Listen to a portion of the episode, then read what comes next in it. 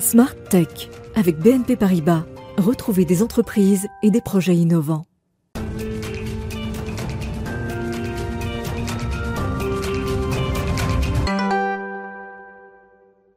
Bonjour à tous, bienvenue dans Smart Tech que vous regardez en direct à 11h sur la chaîne Bismart. Aujourd'hui, je vous propose de démarrer avec les galères de raccordement qu'on a forcément tous rencontrées un moment, ou avec la DSL, ou en migration vers la fibre optique. Alors comment euh, expliquer l'ensemble de ces désagréments que nous subissons et euh, comment on pourrait y mettre fin? Ce sera le sujet de l'interview avec Yvan euh. Jovicic, je vais y arriver, Jovicic, pardon, président de Trace OP. Ce sera donc dans quelques instants.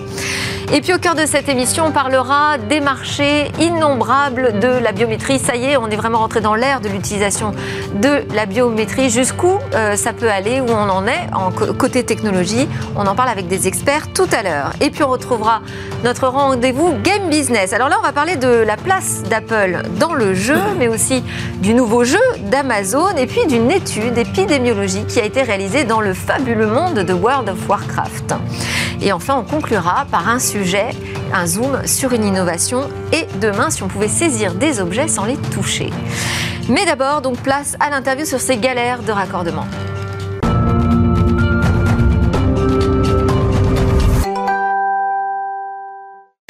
J'ai avec moi une start-up euh, qui euh, s'est créée dans l'idée de développer une solution intelligente qui pourrait faciliter ce déploiement des réseaux de télécommunications qui nous pose tellement de soucis lorsqu'on veut se raccorder à la fibre optique ou euh, avoir un peu de maintenance sur notre ligne ADSL qui montre des faiblesses. Bonjour Yvan Jovicic, merci beaucoup d'être avec nous. Vous êtes donc le président de Trace OP.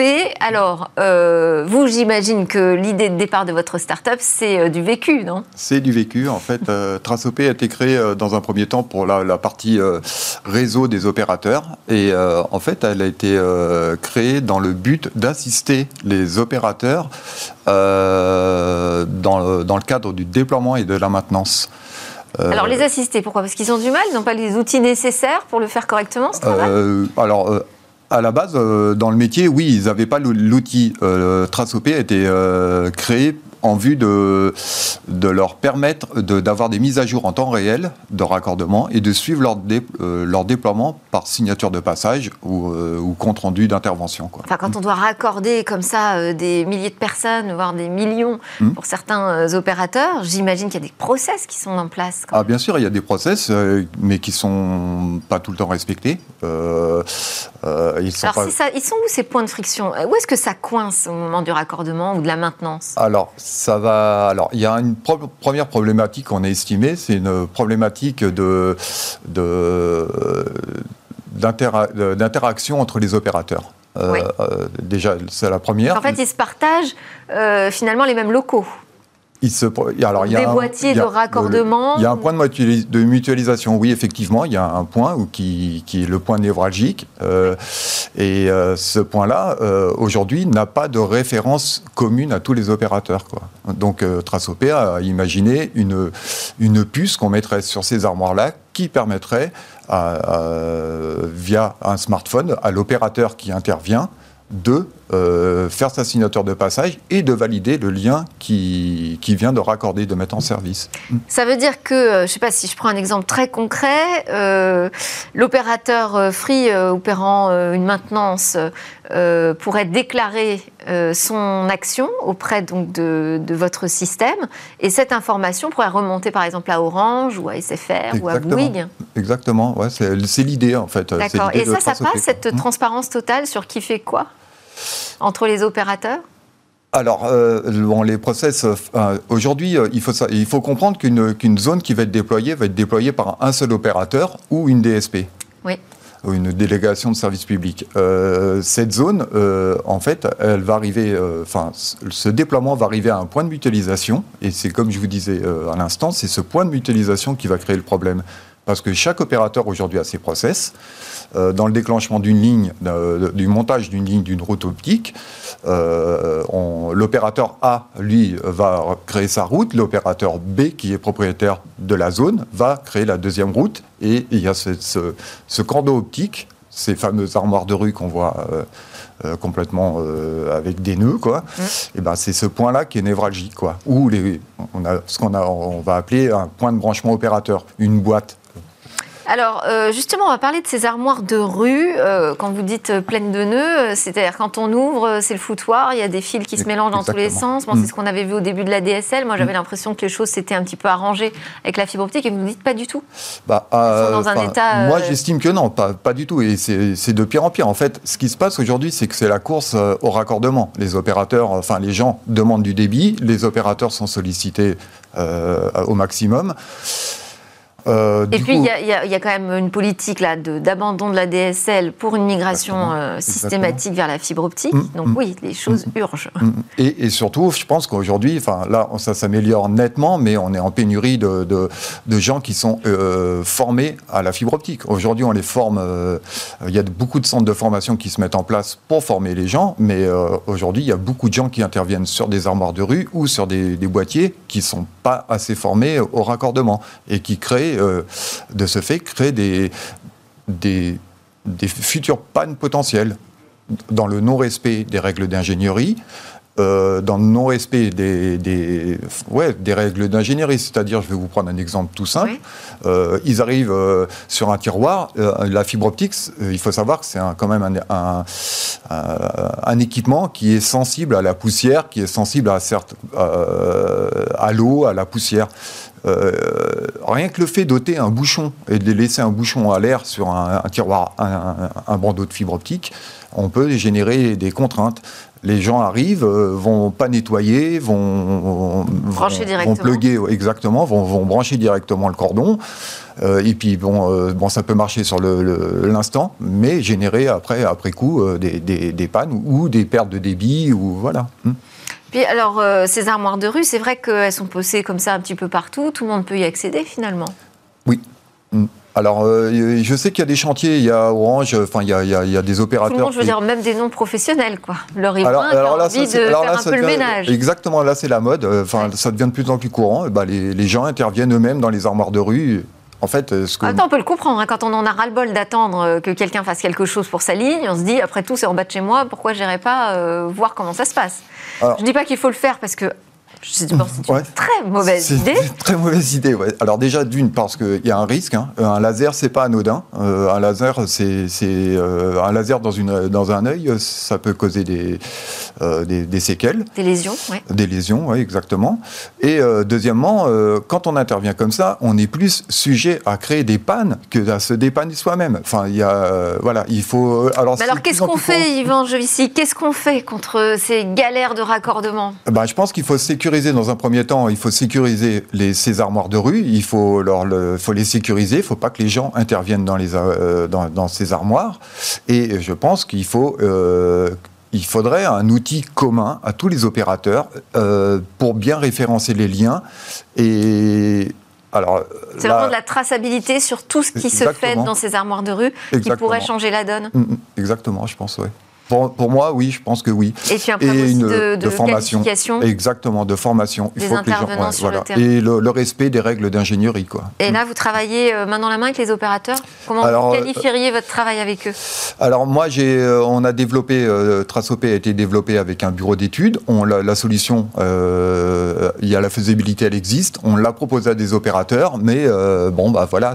Enfin, je pense qu'on était un petit peu en avance à l'époque il fallait investir, donc c'était pas la, c'était pas le moment.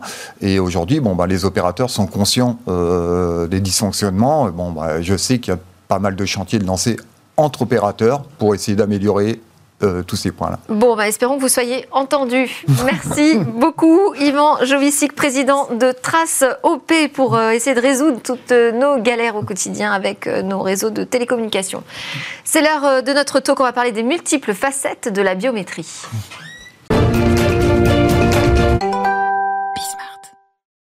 Alors dans ce talk, on va voir large, on va faire le point sur euh, les technologies euh, biométriques, puisqu'il faut le mettre au pluriel, euh, le champ des possibles aussi, la manière dont la biométrie peut transformer nos usages et même la société demain. On en parle avec Roger Carissot, responsable du secteur des paiements chez Fingerprints, qui est une entreprise mondiale de biométrie qu'on a déjà présentée d'ailleurs dans Smartech.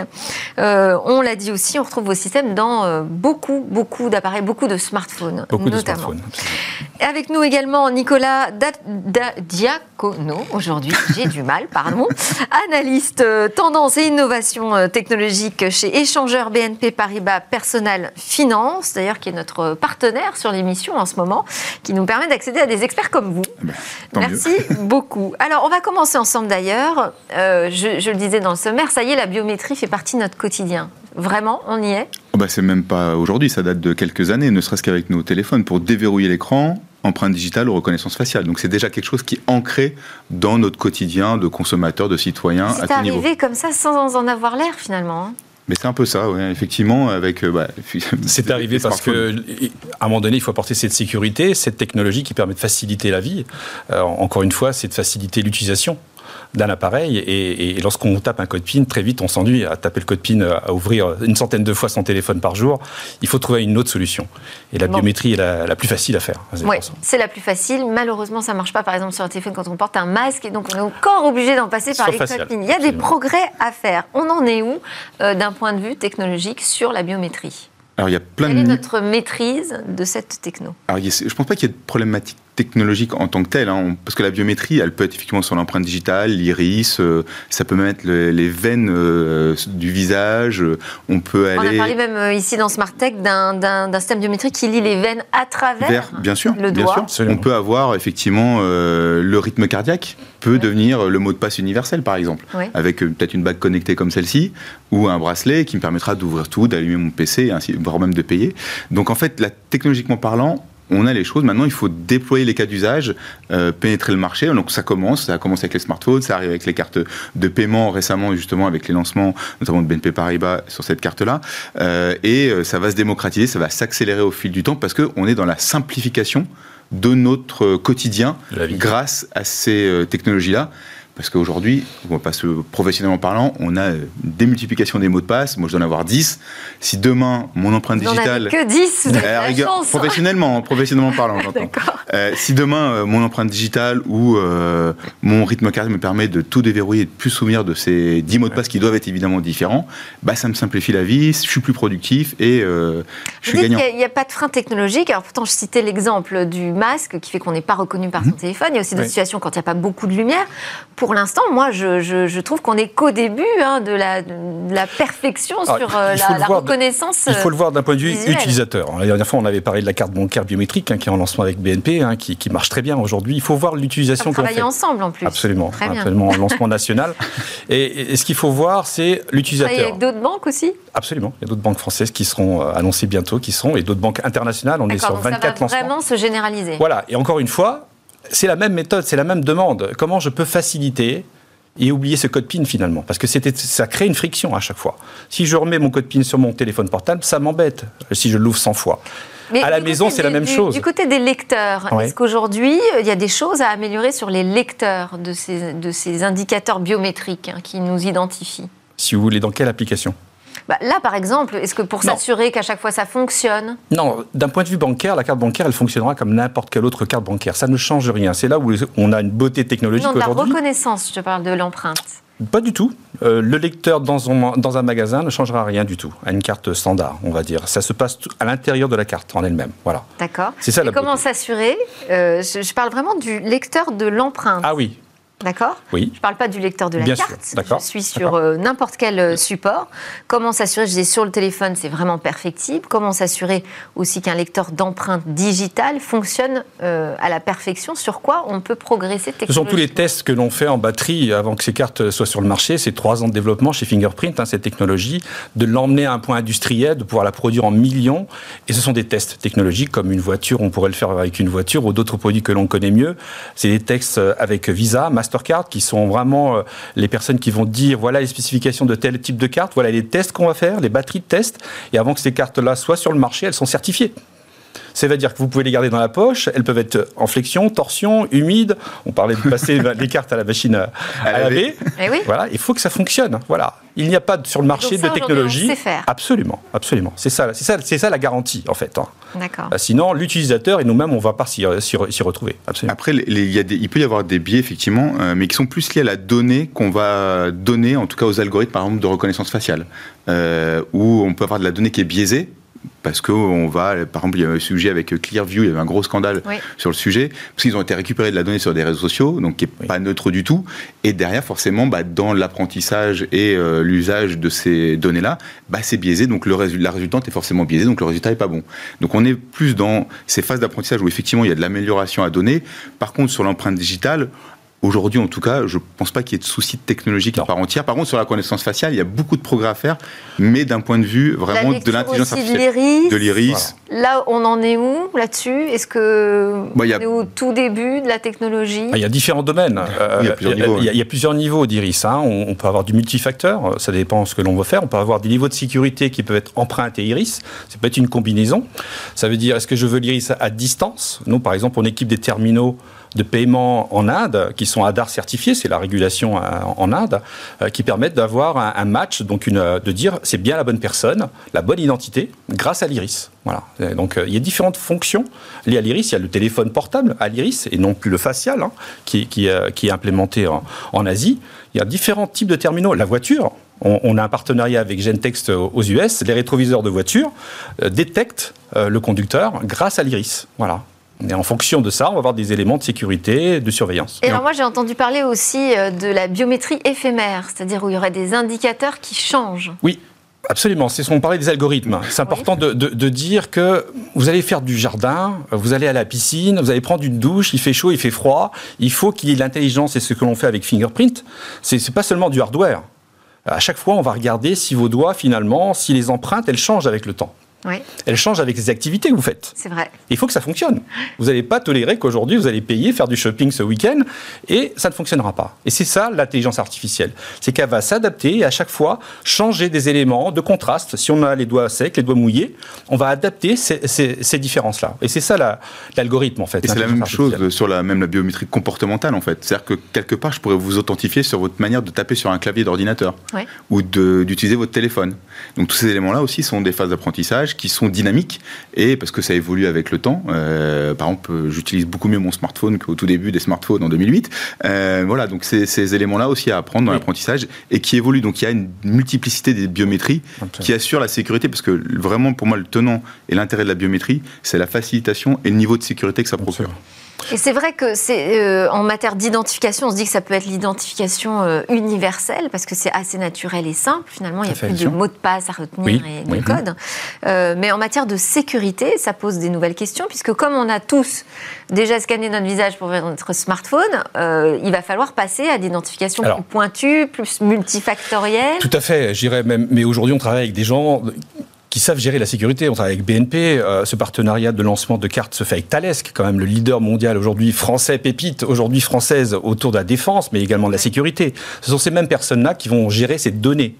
Euh, c'est ça qui est important. Vous apportez des éléments qui vont faciliter la vie, mais quelque part, on va aussi avoir tendance à protéger ces données-là. Dans le cas de la biométrie d'une carte bancaire, elle reste dans la carte, cette donnée-là. Et ce n'est pas une image. C'est un ensemble de 0 ou 1 qui sont stockés dans un environnement sécurisé. Voilà, ça c'est important de, le dire. Et, justement, le stockage, c'est un des points euh, peut-être euh, délicats dans, la question de la biométrie. Euh, il y a beaucoup de propositions aujourd'hui qui tournent autour de zéro stockage d'indices biométriques, passer par de la cryptographie. en fait j'ai l'impression qu'aujourd'hui, on cherche la solution qui permettrait d'avoir euh, la sécurité maximale parce qu'on sait ô combien euh, c'est dangereux à partir du moment où on stocke de la donnée biométrique. Mais on, est sur les, réglementations RGPD classiques, entre guillemets. La CNIL se positionne dessus. Il y a même la Commission européenne, euh, notamment sur la connaissance faciale dans les espaces publics, qui veut faire un moratoire sur les sujets. Donc, en tout cas, c'est pris en compte. C'est pas, on ne pas le Far West, on ne fait pas n'importe quoi comme on peut l'imaginer. donc, il y a des vrais contrôles, il y a des vraies institutions bancaires et autres pour qui la sécurité, ça fait partie de leur ADN et qui vont pas faire n'importe quoi avec les données des, des, clients et encore plus sur la biométrie. Donc il y a des vraies régulations, il y a des vraies euh, normes à respecter avant de lancer ces projets-là. C'est pour ça que ça prend énormément de temps. C'est trois ans, euh, comme mentionné, euh, de développement. c'est des réflexions qui sont encore plus longues, hein, parce que moi, les premières cartes, je les ai vues il y a 6-7 ans. Donc il y a eu énormément d'avancées sur ces sujets-là. Il y a encore de la régulation à mettre en place, de l'éducation aussi des entreprises, des utilisateurs sur ces usages-là à, mettre en place. Hein. Évidemment, c'est primordial pour savoir qu'est-ce qu'on fait de ces données-là, comment on les utilise. Parce que quand vous avez euh, enregistré votre visage pour déverrouiller votre téléphone, en fait, vous l'avez fait instinctivement. Mm. Comme les gens qui téléchargent du Candy Crush ne lisent pas les, les, les, euh, mentions légales. Voilà. Parce que c'est automatique, le bénéfice est supérieur euh, au risque encouru, entre guillemets. Euh, donc là, il y, a une forme d'éducation à avoir là-dessus. Et pour les visages, il faut savoir que malheureusement, il y a des nouveaux dangers qui apportent, mais on va sortir un peu du sujet, mais autour des deepfakes, hein, par exemple. Sur ces sujets-là, on peut euh, transformer vos visages, vous faire dire ce que je veux à partir d'une vidéo de 10 secondes, mais aussi, encore une fois, la biométrie s'adapte. C'est pour ça que sur la reconnaissance faciale, on va utiliser justement savoir euh, l'implantation des veines sous-cutanées. Mmh. Euh, on peut faire de l'analyse transdermique euh, sur ces éléments-là, la chaleur corporelle, l'état de stress, euh, le rythme cardiaque, pour valider le fait que c'est pas une photo, que c'est pas une manipulation. Donc les algorithmes aussi s'adaptent sur ces authentifications. Alors ça, c'est moi je suis toujours, je suis passionnée par le développement technologique et en même temps j'aime beaucoup le questionner. Donc je, trouve ça génial de se dire que justement on va de plus en plus loin et qu'on est capable d'identifier une personne de manière unique et que ça peut être la clé universelle pour s'authentifier. Et en même temps, ça peut faire très peur. Jusqu'où on peut aller avec la biométrie La peur n'évite pas le danger, comme on dit. Hein. C'est ça. Mais encore une fois, on a un environnement qui gère la donnée, qui protège, qui fait attention de dire comment on va utiliser cette donnée. On a les gens qui fabriquent, qui spécifient également ces régulations. Enfin, il faut savoir que l'identité, le facial et l'empreinte viennent quand même de nos cartes d'identité. On vient d'annoncer il y a quelques mois en France que la prochaine carte d'identité aura une empreinte. Enfin. Enfin, c'est une bonne chose. Ce qui était le cas sur notre passeport. Hein. Voilà, absolument. Et le passeport, c'est des. Ça, on se met au niveau avec la, CNI. que ça vienne sur d'autres marchés aujourd'hui bancaires ou que ça vienne de la maison, parce qu'on peut parler également de la biométrie, comment elle pénètre d'autres domaines de la maison, du smart home, euh, pour, pour déclencher une alarme. On a même aujourd'hui, on travaille avec des gens qui font de l'électroménager pour définir un profil d'utilisateur. On a les voitures connectées aujourd'hui qui font appel au facial, mais également à la reconnaissance euh, fingerprint. Euh, voilà, il y a d'autres domaines et on aura toujours cette même problématique. Mais ça veut dire qu'on a dépassé le frein euh, euh, culturel, le cauchemar euh, orwellien, tout ça, ça y est, c'est derrière nous? Oui et non. Enfin, on l'a toujours dans les réflexions. En tout cas, nous, on le voit pour baigner dedans. Il y a ces éléments-là. Et je pense que sur ce cauchemar, en tout cas, en Europe, on est plutôt bien lotis. le régulateur fait très bien son travail. Donc, on est assez protégé. C'est pas le Far West comme dans d'autres zones géographiques du monde où, effectivement, il y a même des vrais sujets. Hein, à mon avis, il va falloir se positionner, puisqu'il y a des pays qui veulent intégrer l'ADN donc qui est une forme de biométrie, pour remplacer les empreintes digitales dans le passeport. Et donc la nationalité. Donc dès lors qu'on arrive sur ces niveaux-là, il faut, lever des vraies questions. Un par grand contre, saut, là, effectivement, par contre, effectivement, comme c'est évoqué, euh, mon assistant vocal, que ce soit Google ou Amazon, peut me reconnaître à la voix aujourd'hui pour différents ces profils-là. Euh, donc et on, nous on le voit sur d'autres salons, sur l'automobile, où quand je rentre dans la voiture, la voiture me reconnaît et il adapte tous mes réglages, musique, siège, euh, hauteur du volant automatiquement. Donc on est dans cette simplification. Absolument. Et le domaine de l'automobile, c'est peut-être celui qui va voir le plus d'avancées. On a aujourd'hui euh, parce que les il y, y, a deux il y a deux autres. C'est j'ai une automobile, je ne veux plus de clé. C'est un peu comme le code PIN. On veut tous l'oublier, le code PIN. Hein. On est password de partout. On veut, on veut plus avoir de code la clé physique a disparu. Voilà. C'est un capteur qu'on garde dans la Donc l'idée, ensuite, on va arriver avec ces nouvelles voitures qui vont être aussi euh, pilotées, autonomes. Donc la, difficulté vient d'authentifier euh, le conducteur et d'être sûr qu'il est bien réveillé ou qu'il regarde bien la route. Donc s'il y a un problème d'authentification, il faut l'authentifier de façon différente, soit faciale, soit par l'empreinte. Mais après, il y a plein d'autres services qui peuvent arriver et de payer au McDonald's, euh, aller euh, payer son péage, le parking. Il y a d'autres options qui peuvent se faire, voilà, qui vont faciliter la vie finalement. Voilà. Et, on arrive sur ces mêmes. Qu'est-ce qu'on devra porter sur nous? Parce que y a un unique. Vous êtes unique. Oui. Alors on n'aura pas l'obligation d'avoir une puce dans l'œil. Non, pas? forcément, mais ne serait-ce qu'un bracelet ou une smartwatch. Vous avez une montre connectée, elle prend votre rythme cardiaque. Un rythme cardiaque, il faut savoir que c'est unique à chaque personne. Alors, pas juste le battement euh, par minute, hein, mais des données sous-jacentes au rythme cardiaque qui permettent d'être une clé universelle. Donc demain, votre smartwatch ou un bracelet permettra d'ouvrir ma voiture, la démarrer, ouvrir ma porte de maison, payer en ligne, payer en magasin. Moi, je ne porte pas euh, de capteur spécifique. Ça veut dire qu'il va falloir des capteurs tout autour de moi. Non, pas forcément. Encore une fois, il faut que la technologie, elle s'adapte à qui vous êtes. Vous êtes unique, de façon à utiliser, de façon répétable. Ce, que, ce dont on parle ici, c'est à chaque fois que je vais ouvrir mon téléphone, je veux que ça marche. Chaque fois que je vais utiliser ma carte bancaire, je veux que ça fonctionne. Donc c'est la répétabilité de cette intelligence artificielle. Il faut que ça fonctionne à chaque fois. Et ça, c'est des tests, c'est de l'investissement euh, technologique, c'est du travail, du développement, pour que ça soit répétable. Voilà. Et ça ne sera pas, si ce, n'est pas répétable, ça ne viendra pas sur le marché. Et comme aujourd'hui, comme aujourd'hui, en fait, vous n'avez pas euh, une seule application mobile, une seule marque de téléphone. Bah, c'est le même système hein. sur la biométrie. Il y aura plusieurs technologies qui vont s'entrecroiser pour justement répondre à tous les besoins, à tout type de profil. Euh, on ne sera pas forcément d'avoir une smartwatch, on peut avoir autre chose, ça peut être l'empreinte digitale, voilà. Mais il y a une démultiplication des, usages et des technologies associées à ça. Alors justement, comment est positionnée la France sur ce marché euh, de la biométrie? Alors, si on regarde la partie paiement, on peut en parler quelques minutes. On a toujours été précurseur dans cette innovation avec, euh, avec euh, les banques françaises aujourd'hui et BNP aujourd'hui, qui se pose clairement en leader. Euh, la France aujourd'hui, parce qu'on est aussi un pays de la culture de la carte à puce. Vraiment, ça a été lancé chez dans, dans, Roland Moreno? Absolument. Et on a eu, on a encore aujourd'hui des pionniers qui sont des leaders mondiaux aussi, qui sont devenus avant Gemalto, qui est devenu Thales du groupe Thales Défense aujourd'hui. On a GND l'allemand également. On a Idemia également. Ce sont trois leaders qui sont nés quasiment dans la zone européenne et zone française qui ont poussé ces technologies sans contact aujourd'hui, qui mondialement, avec l'effet Covid qui a accéléré ces paiements sans contact, hein, vous avez 50 euros, vous pouvez payer jusqu'à 50 euros. En Angleterre, ils viennent de passer au 1er octobre à 100, 100 pounds. Mm. Donc si vous perdez votre carte, voilà. Et ce qui n'est pas le cas avec la carte biométrique. C'est-à-dire qu'on lève cette barrière de 50 euros. Ce qui encore une fois dans le, la tendance de faciliter l'expérience client, l'usage, le paiement et fluidifier aussi, éliminer les frictions. Bon, bah, très bien. Donc, on a une carte sans mauvais jeu de mots à jouer en France sur euh, ces technos biométriques. Merci beaucoup à tous les deux pour vos éclairages. Nicolas Diacono, analyste tendance innovation technologique chez Échangeur BNP Paribas Personnel Finance et Roger Carisso, responsable du secteur des paiements chez Fingerprints. On part en pause et ensuite on se retrouve pour la séquence Game Business.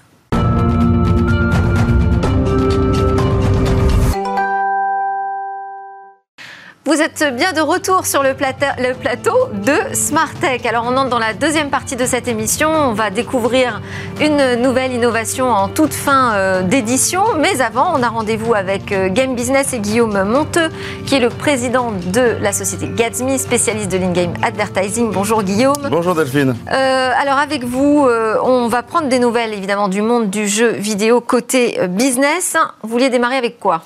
Écoutez, c'est simple. Depuis le début de l'année 2021, il n'y a pas eu une seule semaine sans qu'il ne se passe quelque chose de structurant dans le monde des jeux vidéo. C'est un secteur qui se consolide, dans lequel les géants se rachètent et deviennent des colosses et ils se battent à coups de, concurrence qui s'organise à, à coups d'innovation de, et d'ingéniosité. C'est plutôt en fait sympa comme, comme industrie.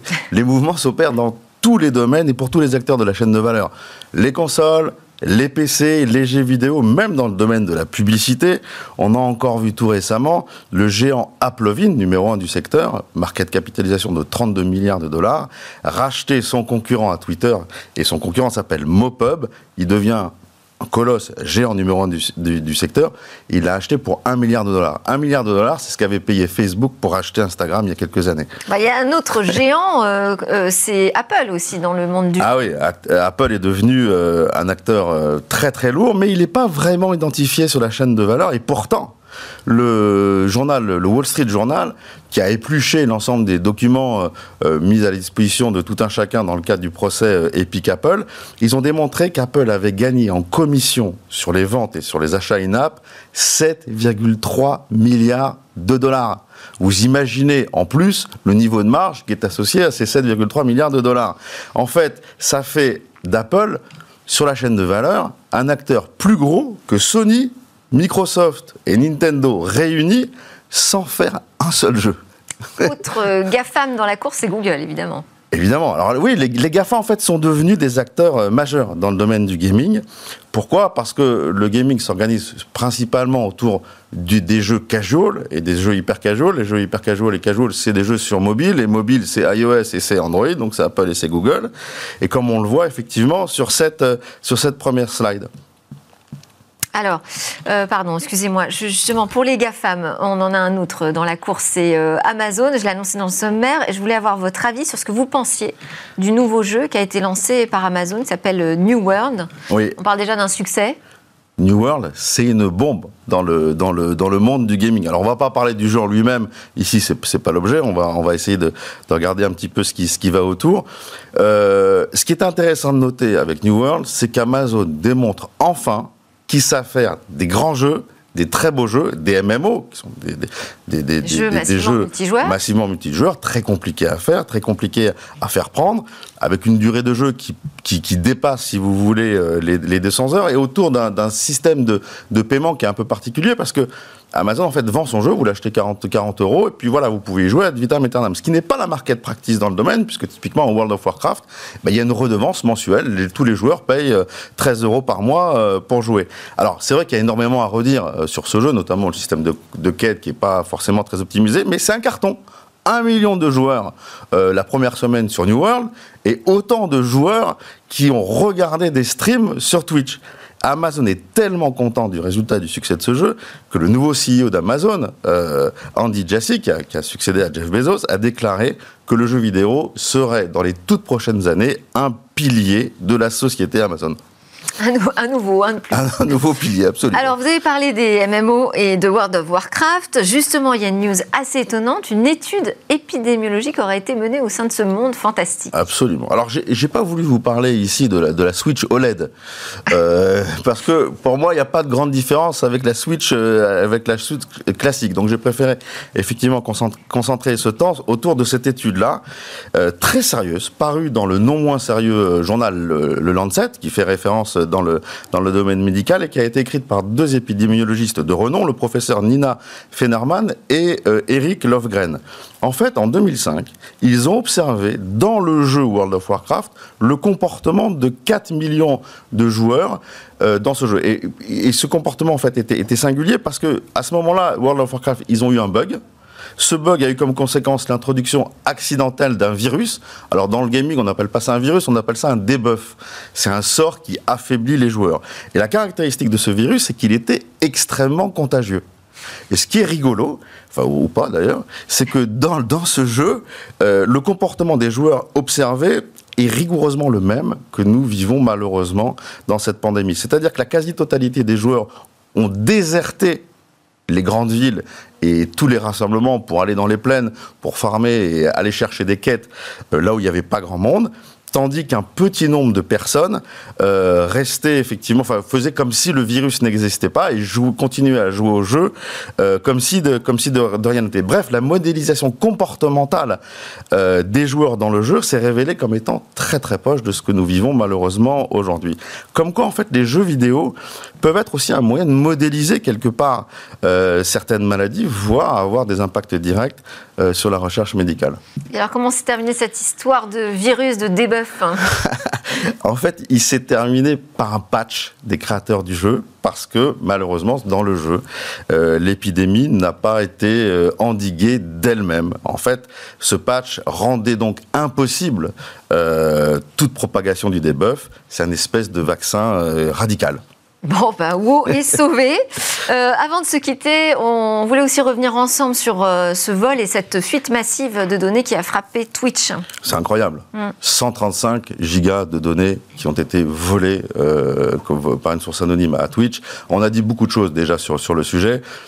Tout a été volé, les codes sources, euh, les, la rémunération des joueurs, absolument tout. Moi, ce que je voudrais dire, c'est que je pense que c'est pas ça qui fait le plus mal à Twitch. Ce qui fait le plus mal à Twitch, c'est euh, le vol euh, des algorithmes de, Twitch. Et, ces algorithmes-là, c'est quoi?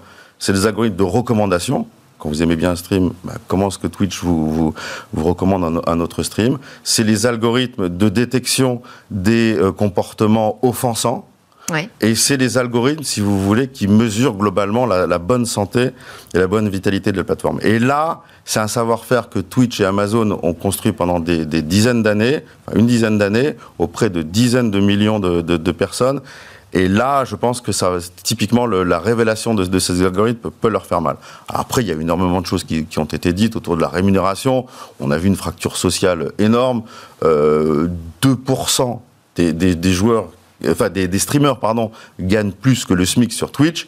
Voilà, on a dit euh, énormément de choses. N'est pas un bon streamer qui veut. Et on a parlé de très grosses rémunérations. Pour moi, elles sont totalement, euh, totalement justifiées et euh, le reflet de, de, la vie et de, n'importe quelle industrie.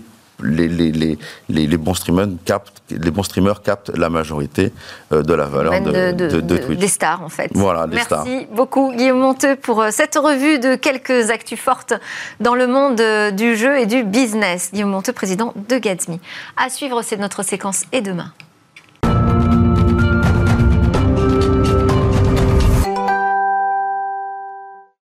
Et demain, c'est notre Zoom quotidien sur une innovation. Bonjour Cécilia. Aujourd'hui, on va présenter donc une manière de saisir des objets sans les toucher. Oui, sans les toucher. C'est l'idée qui est venue euh, d'un chercheur suisse qui travaille dans la robotique pour euh, répondre à l'un des plus grands défis de ce secteur, saisir un objet sans l'abîmer et sans le faire tomber.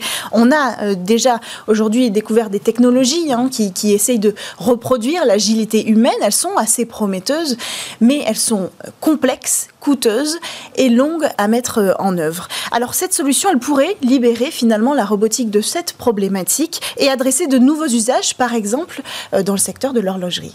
Et alors, comment on fait donc pour saisir sans toucher l'objet? Bah Alors, grâce à la lévitation. Alors, il ne s'agit pas de magie, hein, je, vous rassure. En fait, le secret ici, ce sont les ultrasons. Voilà comment ça fonctionne. Vous avez deux demi-sphères qui composent la main euh, du robot, de ce bras robotique. Et puis, à l'intérieur de ces demi-sphères, il y a des haut-parleurs à ultrasons. Les ultrasons, ce sont euh, des vibrations sonores de fréquence très, très élevées qui sont absolument inaudibles hein, pour euh, l'oreille humaine. Ils sont contrôlés ici par ordinateur. Ce qui veut dire qu'en fait, ce sont des algorithmes qui vont définir l'intensité et la direction, l'orientation de ces ultrations pour pouvoir capturer l'objet entre ces deux pressions. C'est ça qu'il faut bien comprendre. C'est que comme euh, ces deux pressions sont contradictoires avec la sphère du haut et la sphère du bas, elles vont englober cet objet, le capturer au milieu des pressions acoustiques qui vont s'exercer et donc l'objet ne pourra sera sans contact maintenu dans une même position. Vous avez déjà été témoin de, ces phénomènes certainement pour comprendre comment ça marche. Hein. Si vous avez une enceinte et que vous mettez du sable dessus, vous voyez ce sable bouger. Ce sont les mêmes formes, les mêmes forces euh, ici qui sont euh, en œuvre. Alors on n'a pas de détails sur le moment précis où il va être saisi l'objet. A priori, pour l'instant, on comprend que l'homme doit le placer entre les deux sphères et puis ensuite les algorithmes et les ultrasons font le travail. Juste très vite, c'est réservé à des tout petits objets? Tout petits objets, pas plus de 10 mm, pas plus de quelques grammes, euh, mais ça peut marcher pour le secteur de l'horlogerie, on le disait, avec des tout petits objets qu'il faut pas être, euh, qui sont très fragiles, qu'on ne doit pas euh, abîmer. Ça pourrait être un secteur très prometteur. Merci beaucoup Cécilia pour ces, ces, séquences innovation dans Smart Tech au quotidien. C'était donc votre émission dédiée au monde du numérique et au monde de l'innovation. On se retrouve dès demain. Le jeudi, c'est le grand, débrief de l'ActuTech dans Smart Tech.